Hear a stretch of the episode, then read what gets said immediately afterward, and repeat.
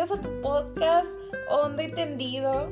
Estamos muy contentas el día de hoy, muy cercanas otra vez.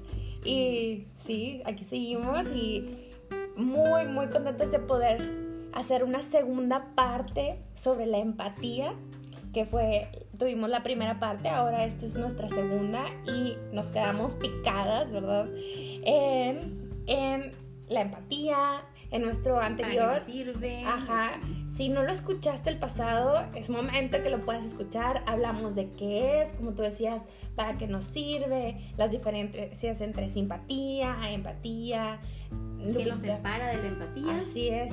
Y tú nos diste un test muy padre sobre ¿Qué, es empático? Así, es. ¿Qué tan empático eres? Así es. Así que si tienes alguna duda sobre lo que acabamos de decir, te recomiendo que escuches nuestro, nuestro podcast pasado y vas a encontrar todas las respuestas que estás buscando. Así es. Y pues como el tema era un poco largo y como con muchas cosas que decir, eh, decidimos hacerlo en dos partes. Así que en esta, en esta parte vamos a tocar sobre temas sobre eh, para qué me sirve ser empático y dar algunos tips de ejercicios para que puedas, uh, puedas ejercitar el músculo de la empatía. Así que, Sheila, a empezar. Pues yo me puse a pensar, ¿no? De que la empatía, que nos puede servir en estos momentos, ¿no? En estos momentos en los que estamos en casa, en los que convivimos con nuestra familia, el 100% o casi el 100% en el donde muchas veces no estamos de acuerdo con nuestra mamá, con nuestro papá, con nuestro hermano, nuestra, nuestros familiares cercanos o con quienes, nuestro esposo, con quien estamos conviviendo. Y es bien difícil, ¿no? Es bien difícil porque ahorita todo está maximizado, ¿no? Los problemas, el estar en cuatro paredes, se maximizan y todo lo vemos, pues, más negro de que de costumbre, nos hace más molesto, más molesto así es, así es. Entonces, pues es, me puse a pensar, o sea, necesitamos la empatía, necesitamos ponernos, pues, no a los zapatos del otro, como decíamos, pues no podemos ponernos en los zapatos porque no sabemos, cómo las personas están viviendo la situación, o sea...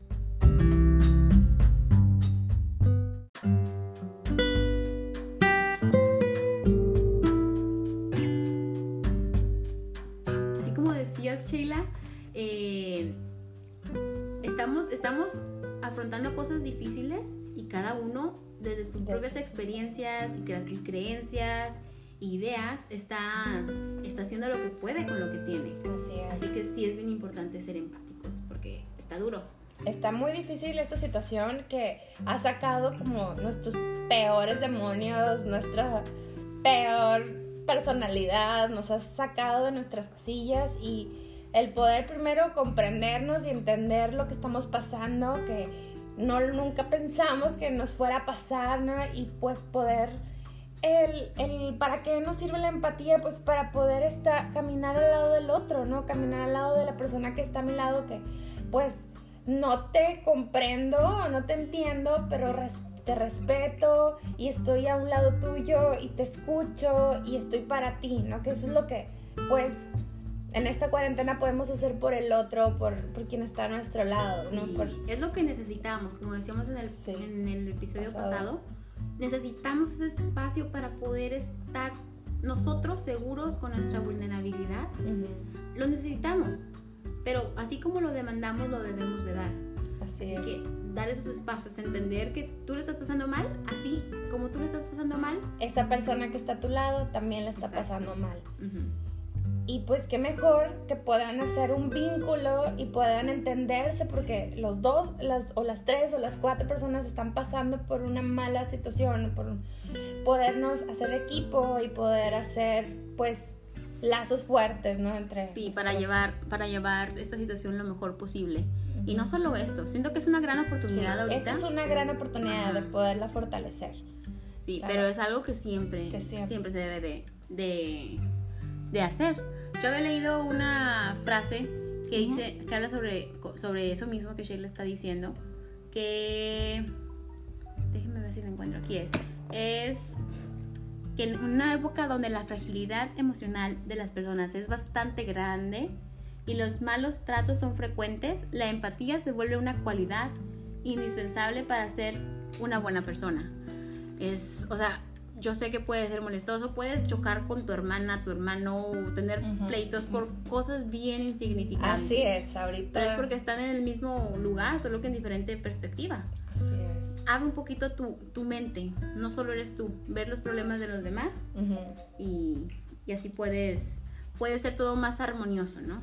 Sí, que nos pueda, nos pueda ayudar a poder entender un poquito más y poder ser un poco más flexibles, ¿no? En, esta, en estos días con, con todas las personas que... Sí, así como nosotros levantamos ese lugar, nosotros podemos proveer ese lugar para Así los demás. Así es. Así que bueno, ya explicando un poquito para qué nos sirve, sabiendo, sabemos que es algo muy importante, ¿no? Vamos a, les voy a dar unos pequeños eh, ejercicios o recursos que ustedes pueden usar para ser más empáticos, trabajar ese músculo de la Empatía. empatibilidad, no sé cómo se diga, pero para manejar eso, ¿no? Porque como digo, como habíamos dicho, hay niveles de empatía Ajá. unos bajos, unos medios, unos más altos. Hay, que, hay que trabajarlo, porque es algo indispensable en, en esta sociedad en la que vivimos. Primero que nada les voy a dar unas ah, como herramientas. Ujú. Co- Es como cuando van a una clase, llevas tus instrumentos, ¿no? Llevas tu lápiz, tu pluma, tu regla, etcétera, ¿no? Y ya después podemos hacer los ejercicios. Así que el- la primera herramienta que tú necesitas es el saber escuchar. El, so- el escuchar, no solo oír, el escuchar qué es lo que esa persona está, está queriendo decir, cuál es su pesar, cuál es su situación.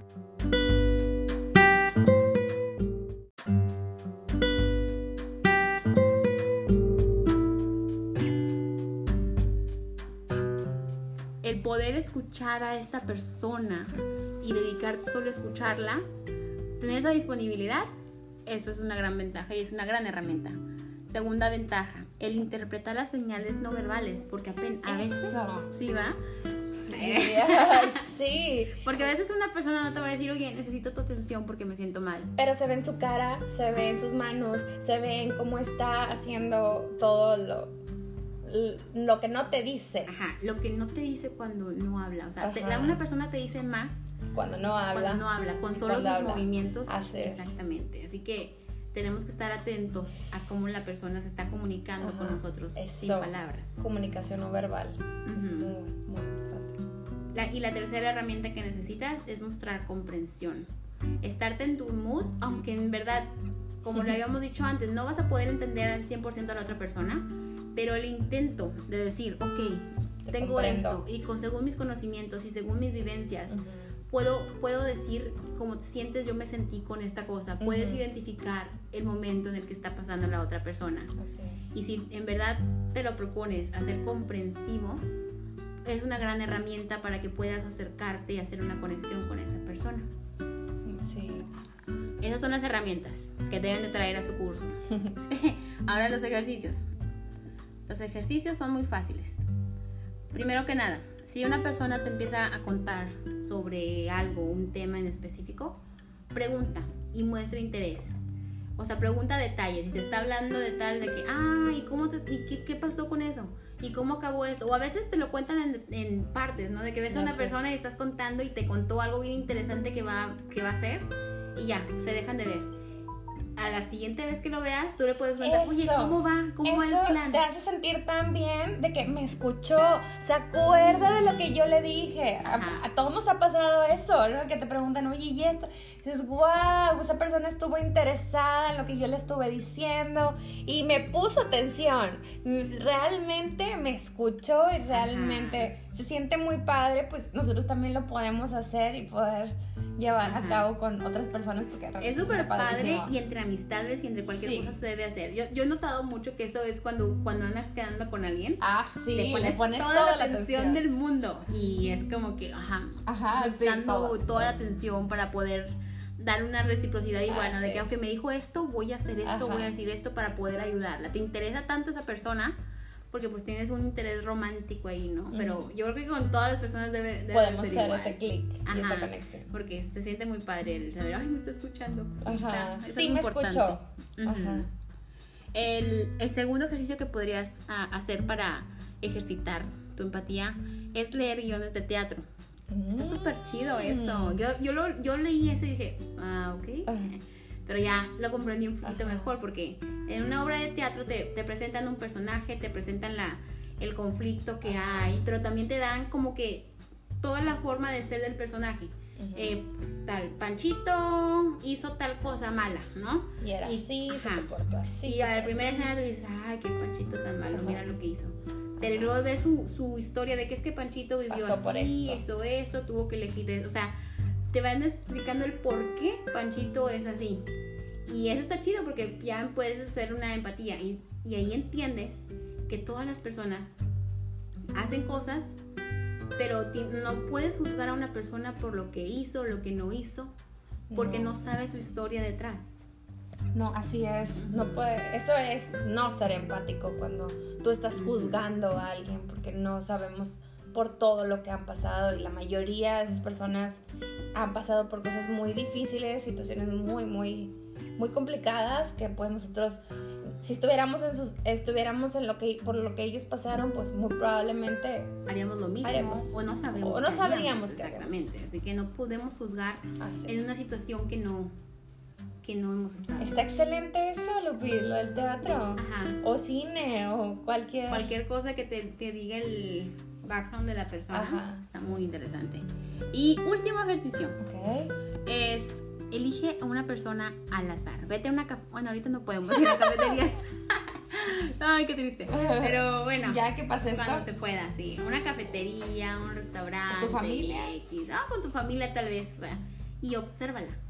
En todo momento. Sí, un poco creepy. eh. Pero no, déjeme me explico. De que el poder observar a una persona te dice mucho de ella. Es como lo que hablábamos de las. del.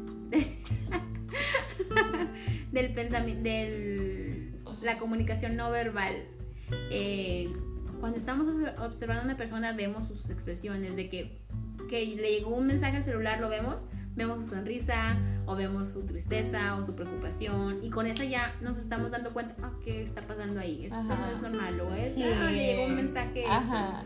Y eso nos está dando más detalles y nos de, de lo que está pasando en la persona, ¿no? Y es como que estamos al pendiente de los demás. Así que yo creo que podemos empezar hasta con nuestros seres queridos. ¿Qué es lo que pasa? ¿Qué es lo que está pasando? ¿Qué es lo que piensa?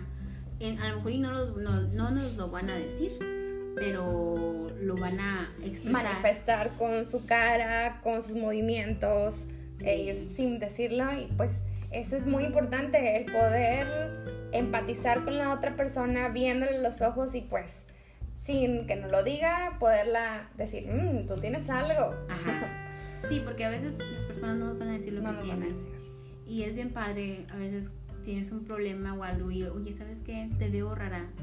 Eso está Algo que bien me padre. comentar, Sí. no sé, mejor ahorita no lo quieres comentar, pero sabes que aquí tienes Una. a una amiga con la que puedes hablar y contarme lo que tú quieras. Está muy chido eso. Así como, como ponte en ese lugar, si alguien te- una persona te dijera eso, se siente chido, ¿no? Sí. Que entonces, si se siente chido, es como que yo Nos- quiero ser esa persona. que te ayuda y que está contigo y que Sí. A lo mejor pensamos que, ay, yo qué tanto puedo ayudar, pero realmente el que alguien te escuche 5 minutos, 10 minutos, pero realmente que esté contigo, le puedes cambiar realmente la vida, o sea, realmente le puedes cambiar la vida a alguien. Y, y es bien- algo bien interesante que ahorita me acordé. Nosotros teníamos una amiga, un amigo en común que decíamos, qué raro es este chavo.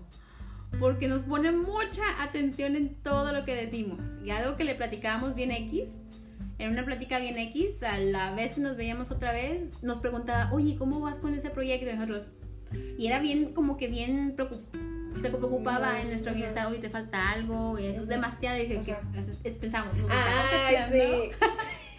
Qué rollo con ¿qué? yo que- Este, este ingrato está coqueteando con Sheila. Y Sí. conmigo, ¿what? Sí, no sabíamos qué onda porque tanta amabilidad y tanto de cómo estás, en qué te ayudo, necesitas algo, o sea, súper extraño y siempre nosotros lo relacionábamos, quiere contigo, no, quiere conmigo, ¿qué está pasando? Ajá. Porque, Y porque es bien triste pensar eso. Sí. Porque dices, que, que solamente todo el interés sea por algo. Realmente ese muchacho era genu- genuino. Ajá. Ajá, estaba interesado en cómo estabas y cómo te sentías y al- algo que necesitabas te podía. En Todo. verdad era muy empático y muy se preocupaba por los demás. Estaba, estaba muy padre, ¿no? Eso. estaba muy padre. Y nosotras, desde nuestra inmadurez, solamente pensábamos en que Este vato este, algo, algo quiere, o sea, no, eso no es normal, eso no puede Ajá. ser. Muy mal nuestra. Muy- ajá, y es triste porque yo Sí. creo que muchas veces así se puede relacionar las cosas. Y no debe de, eso no Se debe, eso no debe ser normal. Sí, sí, se malinterpreta la amabilidad y se malinterpreta. Ajá. el- Sí, bueno, eso fue como que un caso muy especial que vimos demasiada empatía en alguien que dijimos que rollo con este chavo. Está. Pero está chido, está chido. Sí. Era un pequeña, una pequeña anécdota que queríamos contarles.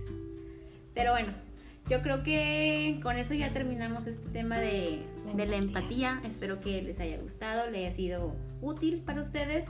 Y ya saben, cualquier comentario, duda y así, están nuestras redes sociales. ¿Nos quieres decir, Sheila? Claro que sí. Hondo y tendido en Facebook y en Instagram y hondo y tendido tu podcast arroba gmail.com eh, si quieren escribirnos a nuestro correo electrónico.